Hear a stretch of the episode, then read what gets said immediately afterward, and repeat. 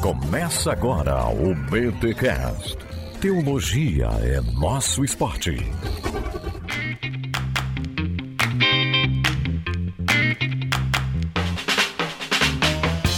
Muito bem, muito bem. Começa mais um BTcast de número 439. Eu sou Rodrigo Bibo e nós não precisamos de uma teologia feminista, nós precisamos que mulheres cristãs façam teologia. Parabéns, mulheres, parabéns pelo Dia Internacional da Mulher. E o BTcast dessa semana é comandado por elas. As mulheres dominaram o BTcast dessa semana e você vai ouvir aí uma conversa muito edificante entre Carol Bazo, que se tornou a host desse episódio, Norma Braga, Andréia Vargas e a professora Gleides da Faba Par. Gente, que papo maravilhoso vocês vão acompanhar agora, mas antes, os recados paroquiais.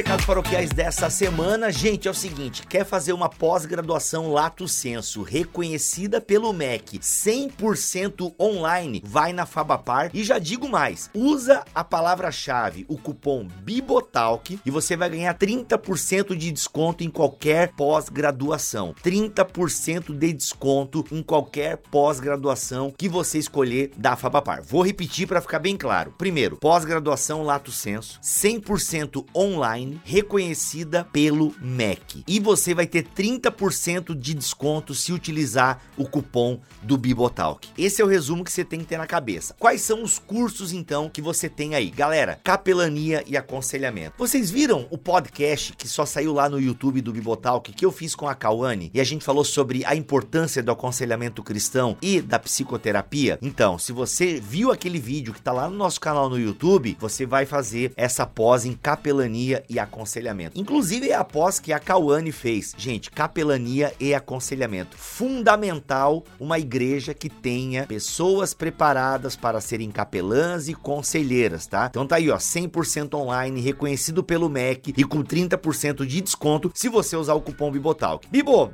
não é muito a minha praia, eu quero estudar outras coisas. Então vai estudar o Pentateuco, estudos analíticos do Pentateuco. Temos aqui também gestão de conflitos, hermenêutica das parábolas do Novo Testamento. Olha aí, teologia do Novo Testamento aplicada, inclusive, um amigo meu tá fazendo essa pós-graduação e tá achando maravilhosa. Teologia e interpretação bíblica. Essa aí você podia comprar pro seu líder, pro seu pastor, pro seu professor. Gente, os púlpitos andam pobres de teologia e interpretação bíblica ou teologia sistemática contextualizada. Você estudando as doutrinas bíblicas de forma contextualizada para o nosso tempo. Além disso, a Fabapar ela conta com um corpo docente qualificado, competente, preparado para ensinar o melhor do conhecimento teológico, aliado à prática ministerial e acadêmica. Galera, é o seguinte, eu conheço muitos professores da Favapar. Os que eu conheço são pastores locais ou atuantes na comunidade local, e isso faz toda a diferença. Ou seja, igreja e academia no mesmo curso. Fora que a Fabapar conta com uma tutoria especializada. Essa é a palavra, tutoria, gente. Você vai ter um tutor, você vai ser acompanhado. Então, os melhores profissionais da área, tá? Que vão ajudar você a entender melhor os conteúdos aprendidos em sala. As faculdades batistas do Paraná também possuem os canais de atendimento como telefones, WhatsApps e e-mails e mesmo pelo ambiente virtual de aprendizagem. Repito, galera, pega essa daí, tá? 30% de desconto para qualquer uma das pós-graduações. Tem que usar a palavra-chave Bibotalk, tá bom? Palavra-chave promocional Bibotalk e vai ter 30% de desconto em qualquer curso. Cursos pós-graduação Lato Senso, 100% online, reconhecidos pelo MEC, é na Fabapar. Gente, vai estudar, não deixa esse ano passar sem você estudar, sério. Quer um diploma reconhecido pelo MEC, professores capacitados, quer aprender uma coisa relevante para sua vida e para a vida da comunidade, vai estudar lá na pós-graduação Lato Senso da Fabapar, tá bom? O link e o cupom estão aqui na descrição deste podcast.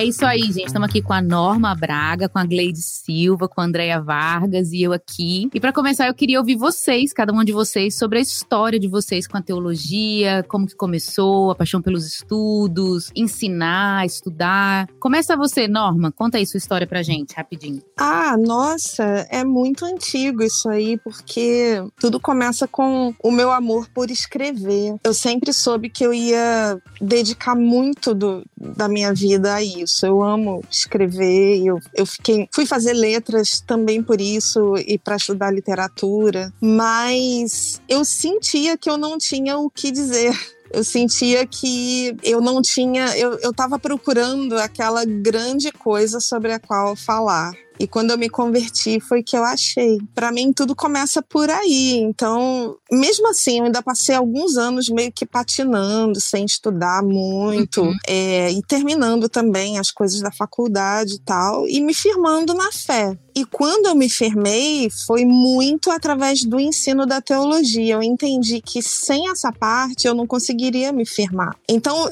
sempre foi tudo muito junto, né? O amor pelo estudo, ele está implicado com o amor por Jesus e, e junto com é, o desejo de, de obedecer, de servir, de ter uma, uma firmeza na fé uhum. mesmo. Sempre foi muito pessoal em primeiro lugar e também por esse amor pela escrita, né? Que aí quando eu abri o blog, eu já tinha muita coisa para dizer. Foi em, em 2005, meu primeiro blog, né? Blogueira. da época dos blogs. E aí, foi. qual foi a sua formação, Norma? Eu me formei em letras, depois eu uhum. fiz mestrado e doutorado em literatura francesa e depois eu resolvi fazer a, a pós em teologia filosófica no Andrew Jumper, uhum. lá no Mackenzie, que é uma pós não reconhecida pelo MEC, mas que só tem professores cristãos, é excelente. Aí a uhum. partir daí eu entendi que eu não conseguiria ser uma professora dentro da minha área de letras. Eu entendi que a teologia, ela vinha em primeiro lugar para mim, Sim. em tudo que eu fosse fazer. Por isso eu abandonei, né, a carreira acadêmica em letras. E aí, que horas que veio isso assim, da sua área de teologia? Porque me corri se eu estiver errado. Eu acho que você tá meio ali na área filosófica, as questões de cosmovisão, é isso? Ou é sua área isso, preferida? É a sua área de atuação mesmo? Uhum. É, porque quando a gente pensa na, na biblioteca teológica, digamos assim, né? Eu fico ali naquela parte mais da apologética, que uhum. é a uhum. parte que dialoga com outras áreas, enquanto Sim. outras pessoas já eh, são mais vocacionadas para sistemática, para histórica, né? Eu não, eu tô ali na quase saindo, né? Um pé dentro e um pé em outras áreas. Isso é, é a minha cara. Muito legal, muito bom. E você, Gleides, conta um pouquinho da sua história pra gente. Eu creio que é, falar de narrativa, né? É algo que nos pertence né? Uhum. Principalmente porque é dentro dela que nós formamos a nossa identidade. Então, eu creio que não é bem falar da minha história, mas da minha identidade sendo forjada dentro de um processo, né? E esse processo ele começa dentro da minha, da minha família, né? Então, eu tenho uma mãe que é muito presente, tenho um pai que era muito, vamos dizer assim, afeta as questões é, da igreja, então ele era musicista, então isso de uma forma, né, impacta, impacta a gente também. E aí você vai, vamos dizer assim, crescendo com essa, vamos dizer assim, com, essa proposta, né, familiar. E uma das escolhas que eu nem queria fazer é, foi ser professora, né? então, eu me via em outra profissão, não na profissão de professora, mas acabei enveredando, né, por essa área e amo essa área. E dentro dessa área, então, eu fiz outras apostas, né? A primeira foi fazer o curso da APEC. Então, eu fiz a hum. Aliança para Evangelização, né, de crianças. Uhum. Eu fui uma das primeiras turmas em Pernambuco, porque era onde eu residia. Então eu sou carioca, uma carioca que foi morar em Pernambuco e agora mora em Curitiba, né? Eu sou realmente a brasileira, né?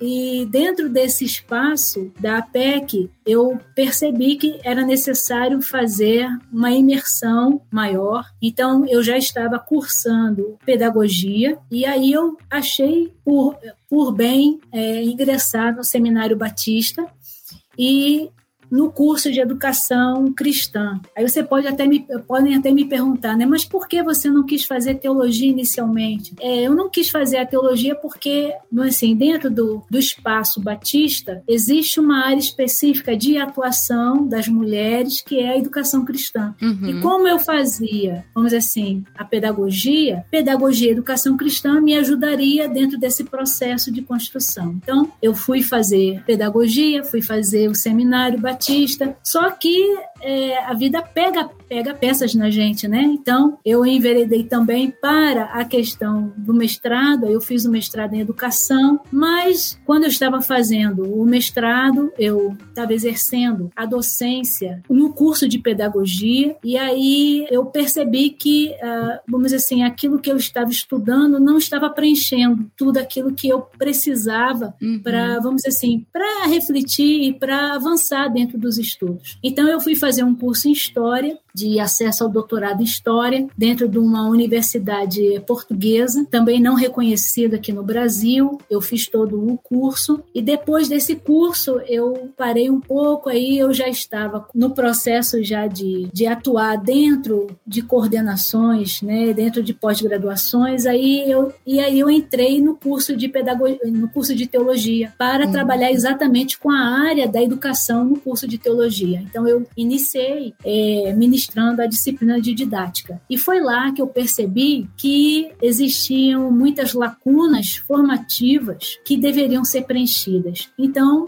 eu, dentro desse curso de teologia, me inclinei para fazer o doutorado em teologia. Aí eu fui fazer o doutorado em teologia para poder perceber como é que uma professora, dentro da, da área da educação, ela poderia contribuir ainda mais efetivamente com o processo formativo. Muito bom. E hoje você trabalha na Não é isso? Hoje eu continuo na, nas faculdades Batista do Paraná, eu trabalho uhum. dentro do, do, pro, do programa de mestrado, né? E agora a gente está com a intenção de ampliar né, a oferta para o doutorado. E isso é importantíssimo, porque é, você vai percebendo, como eu disse, que a sua identidade ela começa a ser forjada também dentro desses processos que você se permite caminhar, né? Sim. Eu creio, inclusive, né, que quando a gente está dentro da, assim, nesse percurso, nessa trajetória, a gente às vezes é, pensa que não tem muito mais a que oferecer, né? Eu digo assim, puxa vida, né? Já percorri, já tenho quase 40 anos dentro da área da educação e eu digo para você uma coisa, né? Hoje eu me vejo mais preparada do que há uns é, 10, 20 anos atrás. Uhum. Né? É, é interessante. Por quê? Porque você vai acumulando, nem, não, é, não é apenas conhecimentos, mas são saberes uhum. que eles vão, na verdade, permitir fazer outras é, comunicações, outras integrações pelas quais Exatamente. você nem imaginava, é. entendeu? Né? Mesma eu, coisa comigo, não. Exatamente. E a, gente erra, e a gente erra muito, viu, gente? Eu não vou dizer que a gente, a gente erra muito. Às vezes você ensina coisas que depois você revê esses conceitos. Tem que consertar depois, volta lá e... Sim, porque você é olha e diz assim, nossa, como é que eu conseguia falar tanta asneira? Porque né? você você não tinha ainda a vivência. Isso. E às vezes nem mesmo instrumental teológico para reavaliar aquele ponto. Uhum. Exatamente. Você percebe que era um ponto uhum. cego seu, né? Exatamente. Que é, e que é de sensibilidade, né? É. Exato. Depois que você percebe que é, é, é sensível. E sensível, inclusive, para esse processo formativo que agora está se fazendo presente. É verdade. Uhum. É, então, hoje, o, quando eu olho para os alunos, a primeira primeira pergunta que eu faço para eles é, é, primeiro, se eles têm certeza da vocação. E segundo, se eles sabem o que é teologia. Uhum. Mas peraí, Só isso, é, perguntas Deixa eu chamar a Andréia aqui para contar a história dela, que o papo está esquentando. Já estou com um monte de perguntas para fazer. Eu esqueci de falar da parte super importante que é onde eu estou atuando agora, que é na é teologia e beleza, né? É verdade. Olha ah, só, é eu fiquei hein? só na teologia, não cheguei na beleza. Eu sou consultora de imagem, tem aí uns três anos. E eu tô apaixonada por juntar essas duas áreas. E, e quando uhum. eu penso em, em, beleza, não é só a questão da beleza feminina, mas a beleza teológica também, a beleza da teologia, a beleza de Deus. Eu descobri que esse era o meu assunto principal dentro da teologia. Olha e assim. olha só quantos anos, então assim, só juntando com o que Gleides falou. Olha quantos anos eu levei para entender qual era o meu assunto. É verdade. Enquanto eu tava aí às voltas no... com outros assuntos uhum. e, e, no... e sem isso assumir é legal. esse uhum. que para mim era central. Muito bom. Muito bom. Andréia, querida, conta aí sua história pra gente agora. Eu tô aqui me deliciando com as falas de vocês, fazendo algumas anotações. O que eu entendo por ser essa história que diz respeito sobre essa trajetória ah, de Deus comigo aqui nesse mundo, minha com Deus aqui nesse mundo, nesse tempo, tem a ver, acho que, muito com isso que a Norma começou a dizer sobre ela, o amor uhum. por escrever. No meu caso, acho que tinha muito a ver, não era necessariamente em escrever, embora isso me acompanhasse muito na, na época da, ali da infância, mas muito amor por estudar. Eu, eu era fascinada por aprender coisas. Eu gostava de saber das coisas. Eu, eu para mim era um deleite poder aprender. E eu entendi que para aprender eu precisava estudar. Então, uma busca que eu tive desde que eu me lembro sabe, da minha infância, dos meus primeiros uh, registros aí da minha memória, tem a ver com isso de aprender. Eu brincava uh, de ler todo o dicionário. Esse era um sonho que eu tinha quando eu aprendi a ler, de ler todo o dicionário, de saber todas as palavras. Eu achava um absurdo ter tanta palavra registrada e eu não saber o significado. Então eu começava a ler do A e seguia. E eu sou filha e neta de historiadores, né? Então a educação ela tinha um valor muito grande para mim e por causa da minha família, por causa da influência influências, todos professores, basicamente. Então, é, ler era alguma coisa que, que me fazia muito bem, e era alguma. fazia muito bem no sentido de me dar a sensação de estar viva. E Sim. eu me recordo de, uh, de, desde pequena, buscar por explicações. Explicações sobre, por exemplo, o que é o tempo. É possível viajar no tempo? É possível. É o que, que acontece depois? Um, quem que a gente é, qual que é o sentido da vida. Eu lembro perfeitamente do dia que minha mãe me explicou que nós morreríamos. Eu lembro do impacto que isso foi para minha vida, entender que eu era muito nova e que já estava recebendo a informação de que a morte era uma realidade. Uhum. Eu, não, eu, não tenta, não, eu não conseguia fechar essa conta. Como é que pode eu, tão nova, saber que a morte é o meu futuro? Então eram questões assim que me intrigavam muito desde muito cedo. entendi que ler uh, poderia me ajudar a encontrar algumas respostas. Aí eu, eu uhum. para assim, procurar ser bastante até é, sucinta para responder isso aí que você perguntou, Carol, eu lembro que um livro impactou drasticamente a minha vida. E foi Christiane F., 15 anos, drogada e prostituída. Nossa, minha também. Caramba. Eu li esse livro, eu devia ter. É, não estou dizendo que é, é, é, recomendável isso, mas eu descobri esse livro, eu devia ter uns 11, 12 anos e li. Eu também. Li e fiquei profundamente impactada a ponto de dizer o seguinte: eu tenho que fazer psiquiatria e é isso que eu tenho que fazer da minha vida, ajudar pessoas que estão passando por esse tipo de dificuldade. Tanto é que isso aí foi tão forte para mim que eu canalizei a minha vida os próximos anos para entrar em medicina. Curiosamente, eu não entrava em medicina. Primeira vez que eu prestei vestibular, eu tinha o quê? 16 anos. Eu prestei vestibular e eu, eu descobri que tinha uma coisa que eu detestava, era biologia. Falei, mas a conta não uhum. fecha. Como é que eu vou ser médica se eu detesto biologia? E aí, em compensação, eu era louca por, por área de exatas, né? Por matemática. Uh, resultado, eu falei, tem alguma coisa errada. Fiz um ano de cursinho e acabei entrando em administração com ênfase em marketing. Fazer um teste. Nossa! O que, que eu descobri? que gestão era a minha parada. Porque abria o leque eu podia ir para várias frentes. Eu lembro quando eu recebi a primeira aula de economia, eu fiquei maravilhada. Eu falei, gente, eu achava que eu entendia alguma coisa. Eu, com 17 anos, descobrindo aqui, né, aquela fórmula ali sobre renda, sobre receita e tal, uhum. fiquei maravilhada com aquilo. Eu falei, cara, é isso, eu me encontrei. Então, no, no, estudando a questão de gestão, né, de administração, ainda mais com ênfase em comportamento de consumidor, com mercadologia e tal, eu tive a oportunidade de entrar em várias frentes ali de, de, de pesquisa, de conhecimento e tal. Isso aí é, foi muito, muito revelador para mim do ponto de vista assim da curiosidade. Só que o que acontece, que daí foi aquele, aquela virada que dá na, na vida da gente, que deu na minha. No penúltimo ano da faculdade eu converti e eu fui à igreja para tirar a minha melhor amiga da igreja. Então eu fiz uma oração ao Deus que eu não cria, pedindo que ele abrisse o meu entendimento para eu ver os prós e os contras daquele lugar e salvar a minha melhor amiga. Então a minha missão foi essa. Eu abri uma, uma planilha na minha mente quando eu fui ao culto a primeira vez, coloquei uma coluna ali sobre os prós e a outra coluna sobre os contras do lugar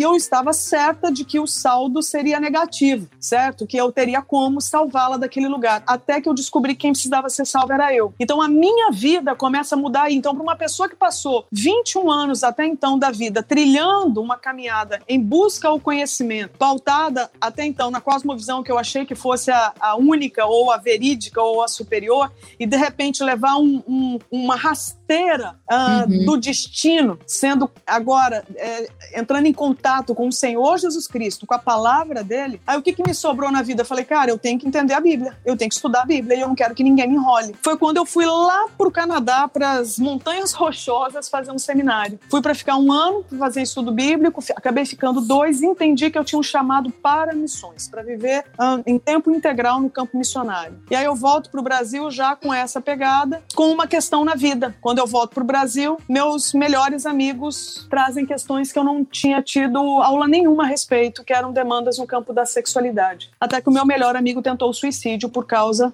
do sofrimento no campo sexual. E aí foi quando eu não consegui fechar a conta. Eu falei, cara, eu ouvi os melhores homens, as melhores mulheres em termos de conhecimento bíblico. E eu não lembro de ter tido uma aula, de ter lido um livro sobre esse assunto. Alguma coisa tá errada. Foi quando então eu fui é, orar a respeito e pedir para Deus me ensinar sobre a questão da sexualidade. E aí foi quando eu fui enveredar por esse, é, por, por esse campo, fazer esse mergulho nas escrituras para entender o que Deus tem a dizer sobre a sexualidade humana. E minha vida mudou por causa disso. Eu entendo que a sexualidade ela entra na minha vida como um resultado de uma busca teológica. Então, no final das contas, o contato com a palavra de Deus mudou a minha história. E eu entendo que cada vez mais eu preciso da teologia e da teologia alinhada às escrituras, obviamente, para eu conseguir interpretar a minha realidade. Eu sou uma pessoa extremamente envolvida com a questão uh, de missões, com a questão também de negócios, só que com foco em missões. Uhum. Eu sou, me interesso muito pela área de política pública, então eu, eu mergulho nesse universo a respeito da violência sexual contra criança, adolescente mulheres e a questão da violência contra a mulher. Então são pautas que realmente me intrigam muito, tá certo? Eu diria basicamente isso. Muito bom. E você, Carol? Conta e eu? a mais novinha aqui da turma, tô aqui para aprender, por isso que eu vou fazer as perguntas hoje. Mas no meu caso também é bem parecido, assim. É, sempre gostei muito de escrever, desde pequena. Minha mãe falava que eu escrevia em qualquer pedaço de papel, gostava de ler. E quando chegou a época de escolher a faculdade, né, eu balancei entre história, mas acabei optando por jornalismo. Eu tenho uma graduação em jornalismo e gostei muito do curso. Gosto demais da profissão, exerci muito pouco, mas tenho uma paixão, assim, pelo mundo do jornalismo, assim, né, que é, é o historiador do presente, né.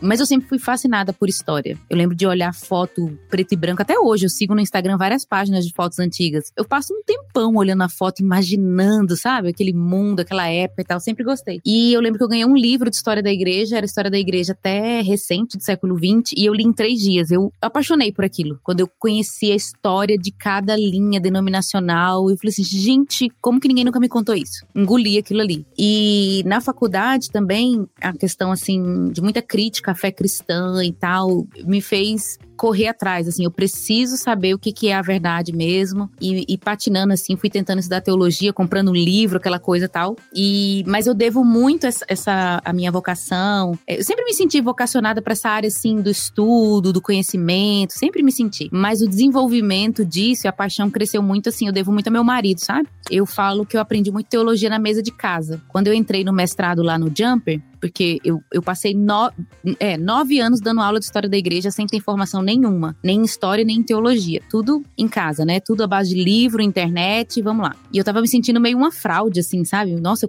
tô, as pessoas me chamando para dar aula, mas eu nunca fiz um curso, eu não sei que nível eu tô. E aí eu descobri o mestrado lá no Jumper também e falei, vou. Mas fui morrendo de medo, assim, morrendo de medo. É, os caras tudo pastor, mais velho que eu, eu, eu mulher e mais nova. E eu lembro que quando as aulas começaram, eu, opa, eu tô entendendo, eu tô entendendo, não tô perdida, não tô perdida. Até as piadas eu entendia. Aí eu falei, não, alguma coisa deu certo. E eu devo muito ao meu marido isso, assim, sabe? De conversar na mesa de casa, de chamar as pessoas para casa e começar a ensinar. E eu fui aprendendo, assim, nesses nove anos de casado na época, né? Quando eu entrei no mestrado, eu fui aprendendo dessa forma. Então, devo muito a ele, assim, essa questão da teologia como algo até popular, né? Porque ele também não tem nenhuma formação. Na verdade, todo mundo que trabalha aqui comigo, eu sou a única que tem uma formação em teologia, assim, no sentido do mestrado. Mas o resto, todo mundo é autodidata, é livre, sai estudando. Então, eu, eu acabei crescendo num ambiente que tinha muito incentivo ao estudo, né? Muito mesmo. Então, mais ou menos por aí.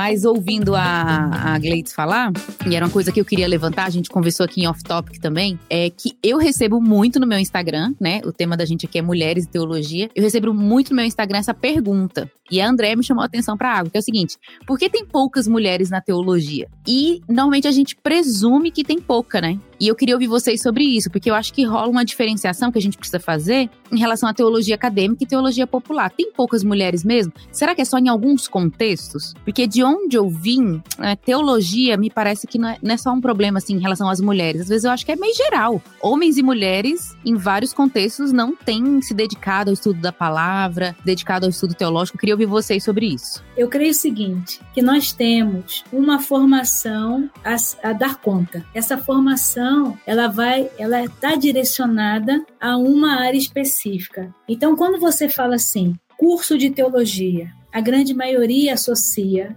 uh, o curso de teologia a pastorado. Então, há ministério pastoral. É verdade. E por conta disso, né, você vai é, perceber que uh, você entra numa seara né, predominantemente masculina. Né? Você, é, são poucas as pastoras. Você, você pode até contar, então eu creio que é, já começa uh, aí a questão, a ênfase da formação. Eu acho que umas duas décadas atrás, nos seminários batistas, você tinha duas ênfases, ou melhor, três ênfases. Era a ênfase associada ao Ministério Pastoral, a ênfase é, relacionada ao Ministério da Educação e a ênfase relacionada ao Ministério do Louvor e Adoração. Então, todos que lá faziam é, seminário é, escolhi uma dessas áreas. Uhum. Então, veja, algumas, algumas é, disciplinas, é, essas áreas elas se encontravam que era, eram as chamadas as uh, vamos dizer assim disciplinas é, básicas, né? Ou seja, de formação básica, como teologia sistemática, introdução à, à Bíblia, inclusive tinha português, né? Uhum, então todo mundo fazia, bom. fazia a questão do português. Tinha uma disciplina que era a questão é, de doutrina, né? As doutrinas batistas, então a grande maioria, faz... quer dizer, a grande maioria não, todos faziam, uhum. né? Então eu, eu, creio, eu creio que essa, essas ênfases, elas, elas tinham um espaço próprio, tá? É, isso foi se perdendo, inclusive é, dentro das igrejas batistas, embora você ainda encontre é, algumas é, alguns seminários que ainda ofertam é, essas essas assim, essas ênfases tanto da educação cristã quanto do Ministério de Louvor e Adoração. Acontece que, por conta dessas ênfases, as mulheres elas caminhavam diretamente para quê? Para a educação cristã. Elas não faziam teologia. Isso por quê? Porque no contexto das igrejas batistas, você tem o espaço da educadora cristã, que é diferente de outras denominações. Então, eu estou falando do meu contexto. Com o tempo, você vai percebendo que essa figura da, do educador ou da educadora vai sendo ocupado por outras pessoas e também por pastores. Então, o que, que acontece? É um campo que nasce predominantemente feminino e agora também já está se perdendo. Então, você tem uma é, vertente masculina. E Você tem o um ministério pastoral, que era da teologia, que era predominantemente masculino, que agora começa a ter a inserção é, do universo feminino. Então, Sim. é só para você entender, uhum. para a gente entender como é que as coisas, né, elas, elas se comportam, né? Elas são voláteis no tempo. Como esse nosso grupo aqui, ele pode se dizer, pode se perceber como privilegiado. Se eu não estiver enganada, nós estamos falando aqui sobre mulheres na teologia, mas nós estamos falando na perspectiva de mulheres brancas na teologia. Uhum. Então, essa é uma, uma uhum. questão também que a gente precisa considerar. Se está difícil, digamos assim, para a mulher é, se permitir parar e pensar sobre sua teologia, sobre a teologia que a cerca, você imagina para uma uh, mulher numa outra condição de ser, com a história que a gente tem no país e no mundo. Então, na verdade, é, esse, esse podcast teria que ser mulheres brancas na teologia, não é? Porque não é a mesma perspectiva, por exemplo, de outras mulheres. Aí vocês me corrijam, por favor, se eu tiver fazendo uma observação assim é, equivocada, mas acredito que não. Nós ainda, se somos poucas aqui nesse espaço, de um homem nos chamar para sua rede, para o seu alcance, para o seu trabalho, incluir algumas mulheres, que é, será que ele teve que parar e pensar assim, nossa, eu tenho uma lista enorme de mulheres para chamar para fazer esse podcast. Será que foi tão difícil assim para o Bibo? Acho que não. Eu acho que não.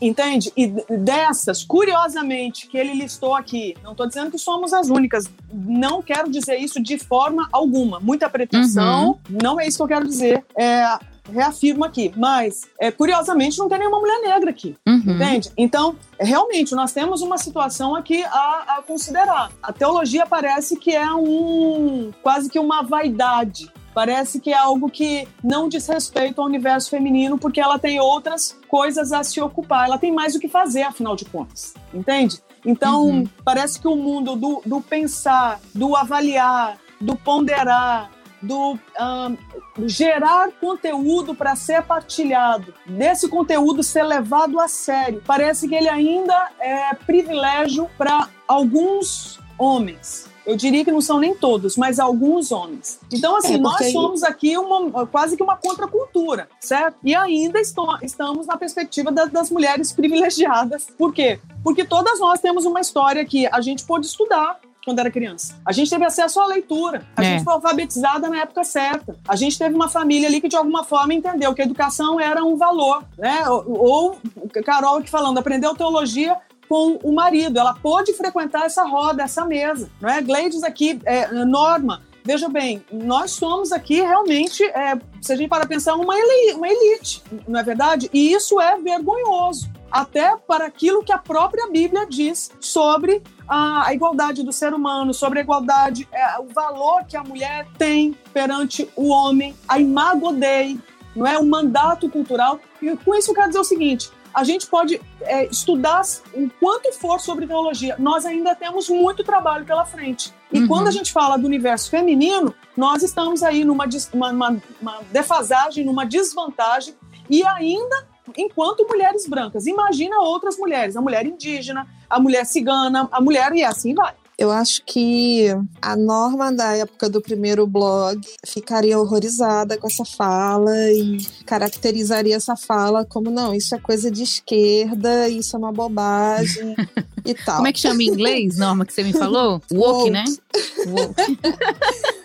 hoje eu tenho, eu tenho me aberto mais para ouvir essas questões porque elas são pertinentes, sim. Eu uhum. acho que aí a gente tem a tendência de cair em dois extremos, né? Em um extremo, a gente reduz tudo à questão econômica e circunstancial e esquece de ver que existe uma questão vocacional também, né?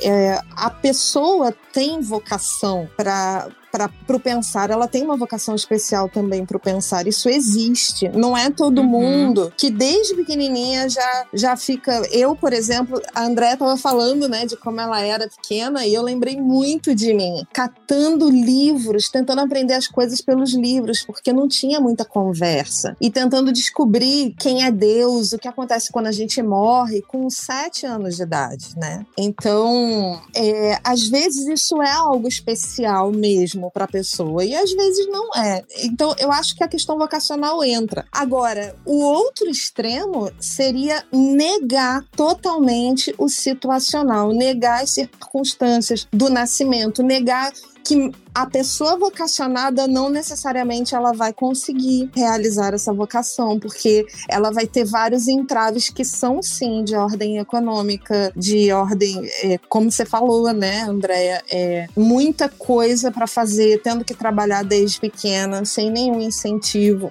Eu acho que a gente tem que navegar essas águas aí com muito cuidado para não cair em, em um ressentimento, em uma coisa muito pesada, muito vitimista, mas mas eu também acho que já que a gente está nesse lugar em que as coisas, é, Deus nos abençoa de um modo é, que a gente pudesse estar tá aqui, que a gente pudesse estar tá falando para as pessoas. Então, eu acredito que fechar os olhos para essa questão seria até crueldade, sim, porque a palavra também fala de igualdade e, e de diversidade, a diversidade da, da, igreja, do povo de Deus. Então, eu me situo aí nesse, uhum. nesse lugar de cuidado com os extremos. Sim. Tem... Excelente, Norma. Concordo com você, tá? É, eu acho que realmente tem que é, considerar essa questão da vocação e é isso que eu, que eu também concordo com isso que você colocou, que me angustia é pessoas, mulheres que têm a vocação ao campo do conhecimento e não têm o acesso. Essa Sim, é exato. a denúncia que eu faço. Entende? Exatamente. Por isso que eu vejo que é, isso deve nos motivar mais. Então nós não uhum. temos tempo para ressentimento. Nós temos que aproveitar essas oportunidades e é, tornar cada vez mais uh, é, acessível a, uhum. a, a outras mulheres que queiram também trilhar esse caminho, caso essa seja a vocação delas. Exatamente. Então, a, o que eu pondero aí é, é, essa questão. Sabe uma coisa que me chama muito a atenção, principalmente no, nos meios mais tradicionais, hoje, é o seguinte, e isso me dá uma dor, sabe? O quanto os meios mais tradicionais da igreja não estão preparados para receber a vocação intelectual da mulher. Inclusive, alguns setores ainda é, utilizando a Bíblia para isso, como se a mulher não pudesse ensinar. E o quanto esses lugares de ensino estão vedados à mulher em muitas, muitos desses setores mais tradicionais, ao ponto de eu dizer o seguinte: se não fosse a internet, será que a gente ia ter a voz que a gente tem hoje? Eu não Sim. posso esquecer que eu comecei com um blog. Sim. Se não houvesse a internet, onde que alguém ia reconhecer a minha vocação? É verdade. Vamos supor que, ó, eu, eu comecei a dar aula na escola dominical tem pouquíssimo tempo. Na minha igreja é, presbiteriana da Gávea, aqui no Rio. Eu não dava uhum. antes. Então, literalmente, eu não tinha nenhum lugar onde alguém pudesse me ouvir e reconhecer a minha vocação e, e me ajudar. Esse lugar foi a internet eu fui muito estimulada por nomes que de, só depois, isso aqui foi engraçado, só depois eu vim a, a entender que eram nomes muito conhecidos, é, Augustus Nicodemos, Solano Portela, Mauro Meister, Davi Charles Gomes, foram pessoas que reconheceram a qualidade do meu texto no meu blog e que me estimularam muito muito. Que legal. Mas a minha pergunta é essa: onde que alguém ia me ver? Sim, se não fosse, se não fosse a internet. internet. Né? É verdade. Então, de certa forma, eu, a, a, nossa época hoje ela está muito propícia para é, essas vozes que antes não, uhum. não, sejam vozes de pessoas, né, de mulheres, de pessoas com que tiveram uma vida muito sofrida, muito difícil, pessoas negras. A internet é esse lugar onde essas vozes podem aparecer mais eu sempre ministrei na igreja. então, ficar sabendo disso, desses relatos, é, me causa até, me dá até um choque. Inclusive, já liderei, liderei jovens, já liderei adolescentes, é, já liderei mulheres, e um dos temas que eu mais é, hoje trabalho, inclusive, é o tema de cosmovisões, é o meu tema, aliás, é o meu objeto, né? de estudo. Inclusive, eu fiz para uma outra igreja, para você ver, Batista. E então, assim, são.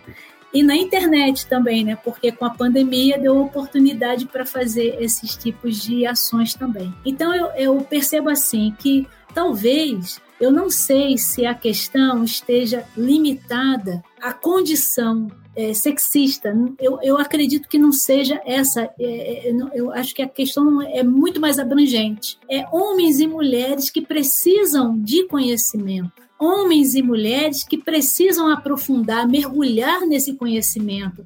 Porque, veja só, será que só porque faz teologia ou só porque está na teologia, essa pessoa ela tem profundidade de conhecimento? São coisas que a gente também precisa perguntar. Porque, de fato, o que, que o que, que, o que, que faz, ou o que, que uh, assegura o conhecimento? Não é apenas a apropriação dele, mas é torná-lo factível, comestível. Eu chamo uhum. comestível. Uhum. Porque, veja, não adianta muito a gente ter um conhecimento se a gente não consegue falar para o outro, ou seja, traduzir para o outro aquilo que de fato é importante, aquilo que é necessário, aquilo que vai é, transformar. eu não digo nem transformar, porque para mim quem transforma é Cristo não tem nenhuma outra, não tem outra instância que vai promover essa transformação que não seja Cristo. Agora, uma coisa que eu ia comentar, que eu fiquei lembrando quando a Andrea falou e tal, da questão circunstancial, e eu vejo que existem muitas diferenças de contexto, né? Por exemplo, eu vim de um contexto mais é, pentecostal, carismático, que a gente encontrava igrejas que, na verdade, era até o oposto. A gente via muitas mulheres atuando e poucos homens. E eu sentia uhum, falta, gente, cadê os só. homens, né? Uhum, então eu lembro que eu, eu tenho uma amiga que a gente sempre conversa, Cecília,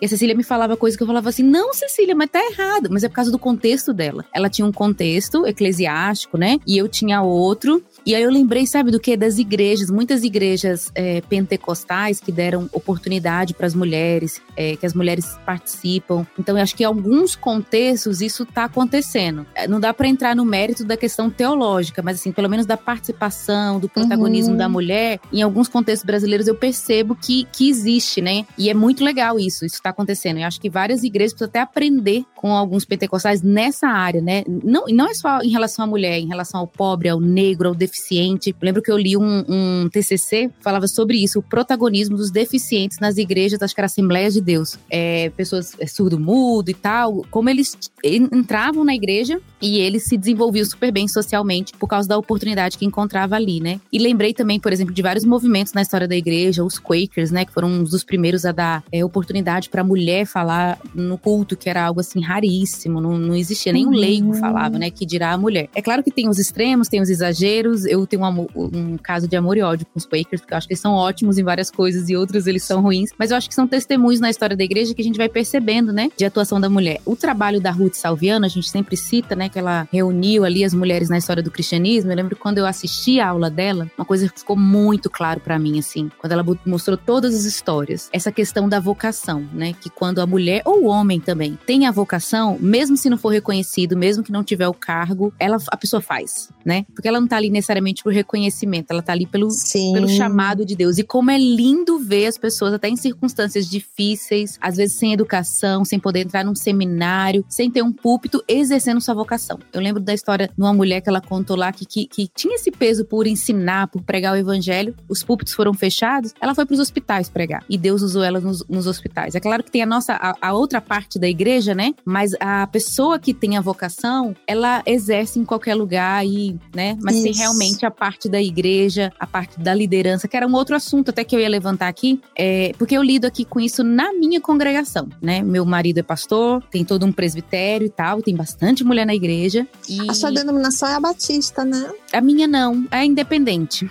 É independente. igreja, igreja Cristã Convergência. E certo. aí o seguinte, que que eu, por exemplo, o que, que eu lido? É, eu sou uma mulher na teologia, eu sou uma líder ali, mas ainda assim eu vejo é, mulheres com dificuldade de, de exercer seus dons. Não vou nem dizer só da teologia, como a gente falou, né? Existem pessoas que são vocacionadas para essa área, mas ao mesmo tempo teologia é para todos, né? Como a, a Gleides falou, existe uma formação necessária para todo cristão, um, um, caminho, né? No evangelho, Sim. no conhecimento de Deus. E ainda assim, às vezes, eu sinto dificuldade de auxiliar essas mulheres a as que não são vocacionadas também para uma teologia acadêmica ou algo do tipo, para envolver a teologia como um todo, sabe? E eu sinto muito esse peso. Eu sempre falo pro Ângelo, meu marido, como a gente, como igreja, como que a gente pode incentivar, nós que estamos à frente, liderança, né? Ou pessoas mais maduras, como que a gente pode incentivar as mulheres a estudarem mais teologia, a amar o conhecimento de Deus, as escrituras e por aí vai? É como Olha se elas vissem ah. como algo muito alto para elas, não é? Sim.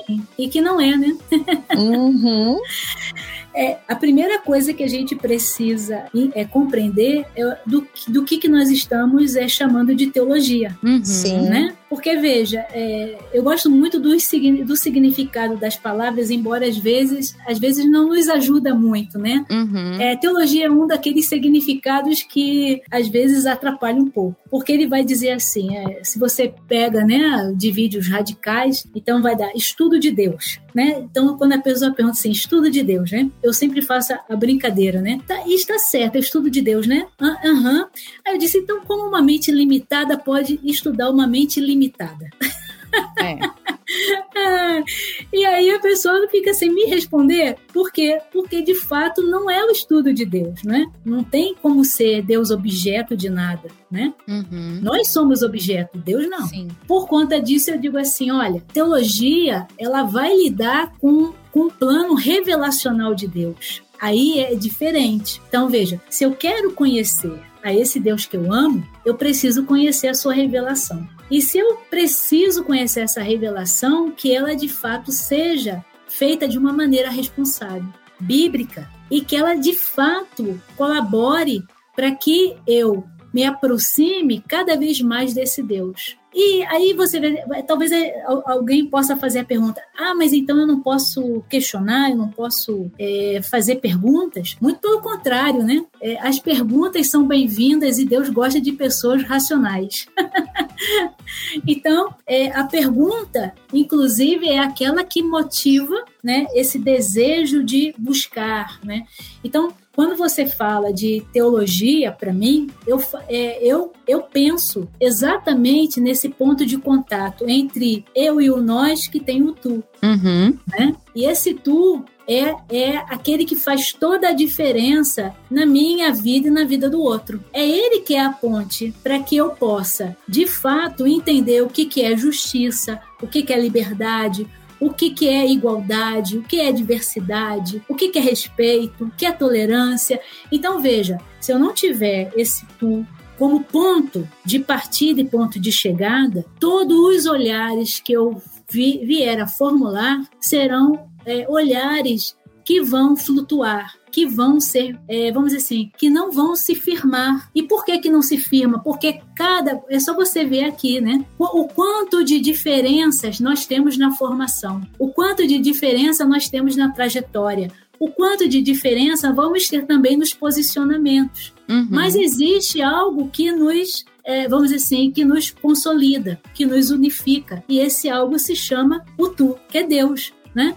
Então, veja, é, a partir desse conhecimento que nós temos de Deus, nós podemos sim fazer uma teologia saudável, uma teologia que de fato represente né, a magnitude, a soberania desse Deus sobre a nossa vida. Que não é uma teologia irresponsável, né? Uhum. mas que é uma teologia que de fato glorifique quem Deus é. Eu acredito que isso tudo modifica a maneira, inclusive, que a gente olha para a teologia e, uma, e a maneira como a gente olha também para o outro. Modifica completamente, porque a gente, apesar de sermos pós-modernos, né? A gente ainda trabalha muito debaixo do racionalismo cartesiano nas áreas do conhecimento. Então, quando você vai para a universidade, ninguém está pensando no que você está sentindo, ninguém está pensando nas suas experiências de vida, né? Você vai lá para encher o seu cérebro. A questão é técnica, mas na hora da teologia o negócio muda completamente. É, eu brigo muito com quem chama a Bíblia de manual. A Bíblia não é um manual. A Bíblia é um livro riquíssimo e que trabalha todas as áreas nossas. Não é um típico você... manual que se dirige à nossa mente para nos ensinar uma determinada técnica. Obrigada. Obrigada por, por essa sua fala, né? Porque manual parece engessamento, né? Então. É. é. Você tem que seguir e igual autômato, né? Ou seja, e é. cadê a sua capacidade pensante que vem de Deus, né? Cadê? Fica uhum. onde? E cadê o coração, né? E cadê o Sim, coração? A questão é essa. Então, o que é lindo é isso, é a gente criar espaços em que possa haver um ensino que, que seja um ensino para a pessoa toda. Uhum. Que a fé cristã é, ela, ela atinge a pessoa toda, ela é, é para a pessoa vida. toda. Deus nos quer por inteiro. Então, é. é grande parte da, da minha orientação no Teologia e Beleza é essa. Identificar onde estão aquelas coisas que culturalmente nós resolvemos que seriam separadas e opostas, mas que para Deus não são separadas e opostas, juntar isso novamente, né? Aí eu penso Sim. tanto na questão dos universais gregos, né? O bom, o belo e o verdadeiro, quanto na, no próprio nome do, do que eu criei, né? Teologia e beleza. Uhum. Ninguém pensa em, em, na beleza feminina como algo que é feito diante de Deus, é. É, debaixo das orientações de Deus, é, para alegrar o coração de Deus, além de alegrar o coração das pessoas à nossa volta e alegrar o nosso próprio coração, né? Então, é identificar mesmo onde há esses dualismos, onde que o eu está sendo oposto ao outro, onde a individualidade está sendo oposta à coletividade, enfim, muito cheio do... no que eu estou falando. É, essa questão do dualismo é interessante, principalmente porque por conta do que nós estamos vivendo hoje com as polarizações. Parece uhum. que é, nós estamos é, diante desse, dessa perspectiva dualista, né, ou desse dualismo, é o tempo inteiro, né? Então é o lado do conservador, o lado uhum. do progressista, o lado uh, do capitalista, o lado do socialista, o lado do, da minoria, o lado da, vamos assim, da, da maioria. E, e essas polarizações, elas nos, nos afastam, infelizmente. Elas estão uhum. nos afastando. Sim. E elas não, elas não consolidam, inclusive, aquilo que é conquista. E conquistas, é, e conquistas é, reais, né? como a conquista de liberdade, a conquista de, de, de, de fraternidade, de, de, inclusive dos ideais franceses aí, que são bem badalados, que eu, eu ainda coloco eles ainda em, em aspectos de observação bastante, né? É, mas que a gente precisa também, é, vamos assim, é, levar em consideração. O nosso, vamos assim, o, o, nosso estar no mundo não é um estar desprovido de intenção e não é um, um, um estar sem sentido, sem uma missão. Então eu creio que a gente precisa primeiro resgatar qual é o sentido da vida, qual é a missão que é que é dada, né? É, independentemente de sermos é, homens ou mulheres. Eu ainda acredito o seguinte, que a nossa trajetória também não foi uma trajetória fácil. Dentro dessa, desse aspecto de uh, acadêmico, é, você ter cristãos fazendo cursos é, vamos dizer assim, que nós chamamos aí de pós-graduação estrito senso, não é fácil. Não é fácil. As pessoas podem até dizer assim, ah, coisa é, é algo que quase todo mundo consegue. Eu vou dizer para vocês, não é.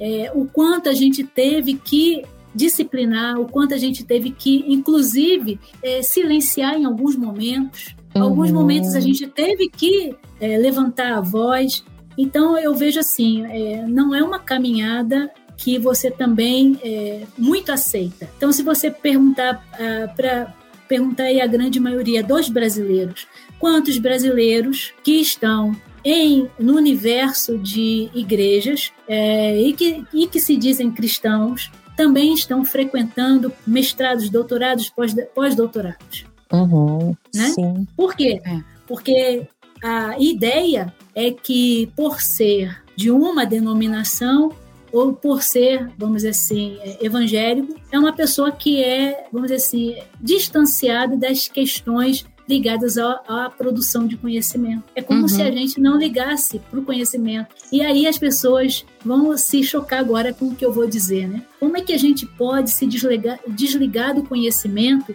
se Deus é aquele que dá o conhecimento, é dele que provém todo o conhecimento.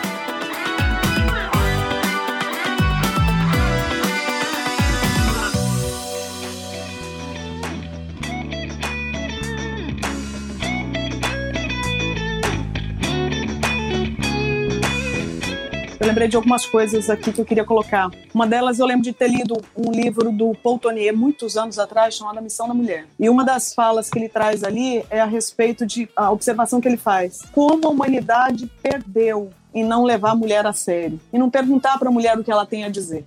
Sim, Eu acho que o muito bom. papel muito do nosso podcast agora, já que a gente está às vésperas do 8 de março, Dia Internacional Uhum. da Mulher, o que, que significa a gente estar nesse espaço aqui, não é? Que oportunidade a gente pode estar aproveitando? Eu acredito que, é, eu acho que é dizer isso, que o papel nosso não é lutar, militar por uma supremacia feminina em detrimento da masculina. Não. Na verdade, é, é dizer como somos gratas a todo o conteúdo que foi produzido pelos nossos irmãos, por maridos, por pastores, por missionários, por pensadores. Inclusive, aprendendo com eles, a gente pôde é, entender que ah, o próprio Deus disse que não é bom que o homem esteja só. É. Eu acho que Isso. nós temos muitas é, é, observações a fazer em termos é, em, em cima desse texto, sobre esse texto, mas eu acredito que uma possível seja, aí me corrijam, por favor, tá? Seja a ideia de que, olha, Adão criou, foi criado, Adão estava bombando no Éden, Adão era uma benção, Adão Adão estava arrasando, mas o próprio Deus chegou e falou assim: olha, não é bom, bonito tá só. É. Então Deus Solidão é ele bom, né? E sozinho Andréia? ele não daria conta. É, Sim. e é interessante, Mas eu não fala acredito de que- casamento, né? Não é só uma questão de solidão. A questão é que homem sozinho não refletia a Deus Tudo. tão adequadamente quanto homem Isso. e mulher. Uhum. E, então faltava E isso no algo. mundo, em todas Então, as atividades. Lembro, porque Norma, de- o problema é que quando a gente eh, pensa só na questão do casamento, a gente não tá olhando para os nossos irmãos e para as nossas irmãs que têm chamado para não casar. É, não, e, e eu lembro o seguinte, o dia que eu estava falando para um grupo de líderes e eu trouxe uma, uma observação a respeito é, da ideia de Deus ter falado, da, eh, uma ideia, na verdade, sobre o fato de Deus ter apontado para Adão uma tarefa de dar nome para os animais. Aí eu trouxe uma percepção ali a respeito e o pastor que me convidou, ele, ele interrompeu a minha fala e falou assim, pessoal, ouve isso. Isso é observação feminina. Ele estava surpreso porque ele não tinha parado para pensar. E agora o que, eu- o que me surpreendeu é ele ter tido a sensibilidade de registrar isso. Então, dele ter, ter notado que ah, mulheres também podem ter algo a dizer. Mulheres na Uhum. teologia, elas podem contribuir com, com alguma riqueza. Não é para concorrer, mas é para agregar, é para trazer um Isso. olhar que possa refletir mais ainda a glória de Deus. Até porque o próprio Deus disse: não é bom que o homem esteja só. Então, eu acho que o Exato. nosso papel aqui é encorajar. Irmãos, continuem é, produzindo, continuem compartilhando. Irmãs, façam o mesmo. Porque Exato. nisso da gente é, é, poder juntar isso, a mesa ela vai ficar mais farta de alimento para matar a fome Sim, que a humanidade tem por direção. É. Então, sim, é, há uma fartura na percepção que homens de Deus e que mulheres de Deus têm, e há conteúdo vastíssimo, riquíssimo, que Sim. é capaz de dar conta das demandas da humanidade. Uhum. Então, é, é, sim. eu acho que não precisamos concorrer, não precisamos militar por uma supremacia, não há espaço para isso no Evangelho. Muito pelo Não. contrário, há um convite para que todos estejam em volta da mesa para que o banquete seja mais rico Isso. ainda. O que eu acho que a gente deve lutar contra é com relação às barreiras, às faltas de acesso. Sim. Uhum. Então, que todos sejam bem-vindos e sejam alimentados na mesa do Cordeiro. Que há espaço na verdade que todos venham à mesa, né? Que É. todos venham à mesa. É verdade. André, você sabe o que Sim. você tava falando e eu lembrei de algo? Porque assim, quando eu comecei meu mestrado, eu comecei e tal. E eu acho que eu tinha dentro de mim um pouco de competição com os homens, sabe? Assim, daquela coisa, nossa, eu tenho que ser boa, eu tenho que ser melhor do que eles. Ai, meu Deus, eu acho que tinha coisa errada. Carol, você lembra que a tratando. gente fez módulo junto, né? Que a gente foi Uhum. de hotel. Foi quando a gente se conheceu, gente. Várias piadas naquele módulo lá. Inclusive. entre as mulheres. Mas aí, voltando. Bom, aí quando eu fui fazer minha monografia, os meus meninos chegaram, né? Pela adoção chegaram e eu não sabia o que fazer. Eu falei, meu Deus, duas crianças, sete anos, adaptação de adoção, é, TCC, como é que vai ser isso aí? E aí eu lembro que eu me senti assim ofendida com Deus. Tipo, esses homens aí não têm filho para amamentar, não tem filho para criar e eu tenho. Tipo uma espécie de competição, de se comparar e tal. E no meio do caminho Deus falou tanto comigo, sabe? Que essas coisas naturais da vida, isso pode ser para homens ou mulheres, é o fim do dualismo, sabe? É porque eu tenho que parar de estudar e dar comida pro meu filho e disciplinar e educar. Isso e aí. Isso para todos acontece. Essa coisa da vida normal, na verdade é um privilégio, Uhum. sabe? Que aí a gente pega aquela teologia alta que a gente tá estudando e aplica pra vida. E eu falando assim, Você Deus, é um disciplina o seu filho e depois ajuda alguém a entender o amor quando Deus disciplina. Isso, sabe? Essas coisas Você fica normais. da mais. E eu falo isso pra homens você também. testa a sua própria teologia fazendo Isso, um arroz, é, dando um banho na criança, rodando uma servindo. planta. Entende? É, ali E isso eu acho que é uma isso é mensagem pros servir, né, homens gente? também, sabe? Esse é o Os servir, pais. né? É, os pais, às vezes o homem se torna pai e acha que aquilo é um atrapalho pra vida, mas não é, né? Não. Às vezes o homem solteiro precisa trabalhar, aquilo não é um atrapalho pra vida, aquilo é a vida normal, é a naturalidade da vida, e é ali que a nossa teologia vai crescendo, se desenvolvendo, igual como a Gleides falou no início, né? Vai se tornando sabedoria nas coisas da vida. Eu também, Isso. esses dias, recebi algumas irmãs da igreja, e elas vieram falar comigo, é, se queixando um pouco dos maridos, né? Nossa, ele estuda demais e faz muita coisa pra igreja e não olha pras coisas da casa. Eu acho que eu tô sendo errada. Eu falei, não, irmã, você tá certa em pedir ele pra estar mais em casa. A Bíblia fala, né, da vida é, comum do lar. E essas A coisas vai ajudar teu marido no ministério, né? É, é- o fim do dualismo isso, porque se a gente fica só, né, no- Exatamente. do outro lado, não é realidade. Eu acho que, que no- o André, que você falou, assim, a mulher tem muito a contribuir, não só as casadas, as solteiras, viúvas, com esses aspectos diferentes, de olhares diferentes, de lugar diferente. O que, que será que uma mulher pobre, né, que se esforçou e fez teologia vai poder acrescentar diferente de mim, com contexto diferente, Muito. né? Cada uma vai ter o que Muito. trazer pra mesa. Às vezes não colocaram. parece, gente, que o homem. o- Aqui eu vou entrar numa questão dificílima, tá? Mas é só um é comentáriozinho que a bem. gente gosta. É, manda aí. Não, pa- não parece que a maior tendência do homem, do masculino, é dividir e setorizar. Pro bem ou pro mal. E a nossa maior tendência como mulheres é juntar tudo para o bem ou para o mal? Pronto, lancei. Agora é com vocês. Nossa, isso é, isso é complicado. Principalmente porque É difícil conversar sobre É. diferenças entre homens e mulheres, né? É. É, Bem- difícil. E é bom, porque a gente, a gente consegue perceber que elas existem. Uhum. Né? Então eu tenho que ter consciência de que existe diferença entre homens e mulheres. E, Sim. e se eu tiver essa consciência, aí, Carol, veja, competição para quê? Uhum. Eu Exato. preciso Né? outro, né? Exatamente. A gente, nós, nós nos completamos, isso é que é interessante. Exato. É. Isso parece muito na psicologia. Parece que na psicologia é mais tranquilo assumir que o pai tem uma função é, é, de preparar o filho para fora, é, colocar limites, né? Fazer ele andar dentro daquilo que se espera dele em sociedade. Enquanto Uhum. a função da mulher já é o aconchego, já é a- o, o ensinar o relacionamento, estar junto, que é algo, né, mais do o relacionamento do estar um com o outro, sem as barreiras. Então, Olha eu fico com essa É. sensação de que existem esses papéis, sabe? Embora assim, eu Olha, também não Nora. acho que a gente tem que congelar isso, tipo, vamos Sim. fazer uma lista das diferenças entre homens e mulheres, que isso seria ridículo, precisa, e, né? Não precisa Não fechar. Fala, Andréia. Você sabe o que, que eu lembrei aqui de você falando isso, essa questão do aconchego? Vocês estão acompanhando, obviamente, essa tensão, essa devastação que está acontecendo com essa guerra aí entre Rússia e Ucrânia. Vocês Uhum. separaram que a, a trajetória dos brasileiros aqui para o Brasil, que daí a imprensa faz a cobertura, quando eles chegam aqui no Brasil, solo né, brasileiro, chegam ali ao aeroporto, que abre a porta ali, pegaram bagagem, vão encontrar alguém que está recepcionando. Vocês separaram que normalmente acolhe esses jogadores? É mãe. E aí, aqueles homens que cruzaram o mundo para uma outra, um outro Chorando. país, uma outra cultura, uma, um outro tudo. Os caras desmontam quando Tudo chegam no colo das mães. Que legal. Então você vê assim que uhum. parece que vai ser assim a, a, a, cura de todos os traumas. Parece que já começa a chegar quando eles chegam ali naquele, como diria meu avô, naquele cangote, naquele uhum. cheiro daquela mãe, entende? Que, que não importa, eh, você não sabe se ela é rica, se ela é pobre, você não sabe se ela é preta, se ela é branca, você não sabe se ela é amarela, você não sabe de onde que ela tá, se ela tá no condomínio, se ela tava na, na, na comunidade, na, na favela, no morro. Não importa. Na hora que encontra, desmonta, e ali começa a restauração dele, onde ele respira e fala: cheguei em casa. É. Sim. Isso são as referências, né?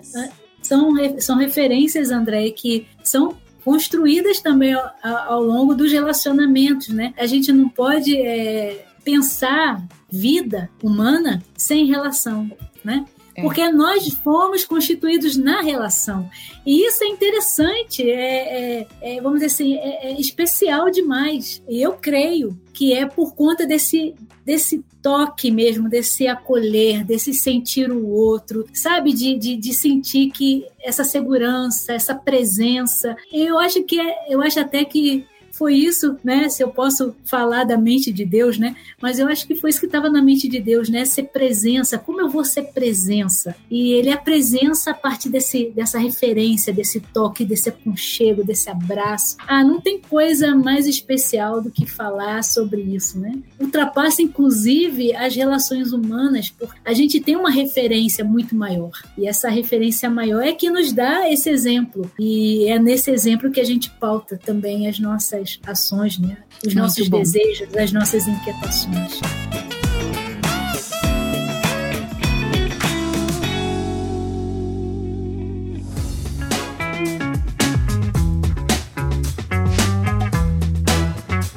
Gente, vamos terminar por aqui, porque já foi quase uma hora e meia de podcast. Opa! Nossa, eu nem, nem percebi. Vamos terminar enquanto tá alto. Vamos. Muito bom ter vocês aqui, viu? Vamos marcar outra, porque Carol, o papo foi bom, foi alto. Andréia, vocês são maravilhosos. Prazer conhecê-las, né? É, e eu quero parabenizar, viu, mulheres de Deus? Parabenizar a trajetória de vocês. Fiz algumas anotações aí sobre a história de cada uma, sobre o movimento de cada uma no decorrer do tempo. Que jornada linda! Eu acho que jornada respeitosa. Eu acho que realmente é, eu fui muito enriquecida de ouvir vocês, de ouvir o zelo de vocês, com as coisas que dizem respeito a Deus, a, a vida de vocês, a seriedade com que levam a própria vida e as relações, seja com outros humanos, seja com o restante da criação. Eu acho que cada uma tem uma história realmente que merece ser ouvida. E eu fui aqui como mulher, eu quero é, agradecer pela jornada de vocês que enriqueceu a minha. Amém. E assim, André, é hum. muito bom te ouvir, porque eu acho que você é uma pessoa assim, muito especial dessa questão de lidar com as pessoas, de ser muito prática e valorizar o conhecimento de Deus, o estudo da teologia, as escrituras. Eu também te admiro demais nesse sentido. Eu falei, não pode faltar André nesse podcast por causa disso, que ela tem experiência, tem mão na massa. É gente que tem mão na massa. Isso aí. Gente, foi muito bom. Obrigada a todas, Gleides, Norma, Andréia. Foi maravilhoso ouvir vocês. Esperamos um outro encontro. A galera que curtir, manda aí pro Bibo. Bibo, de novo, traz todo mundo de novo. muito obrigada, gente. Fiquem com Deus e todos fiquem na paz do Senhor como diz o Bill, e até a próxima. Semana que vem tem até. mais. Este podcast foi editado por Bibotalk Produções.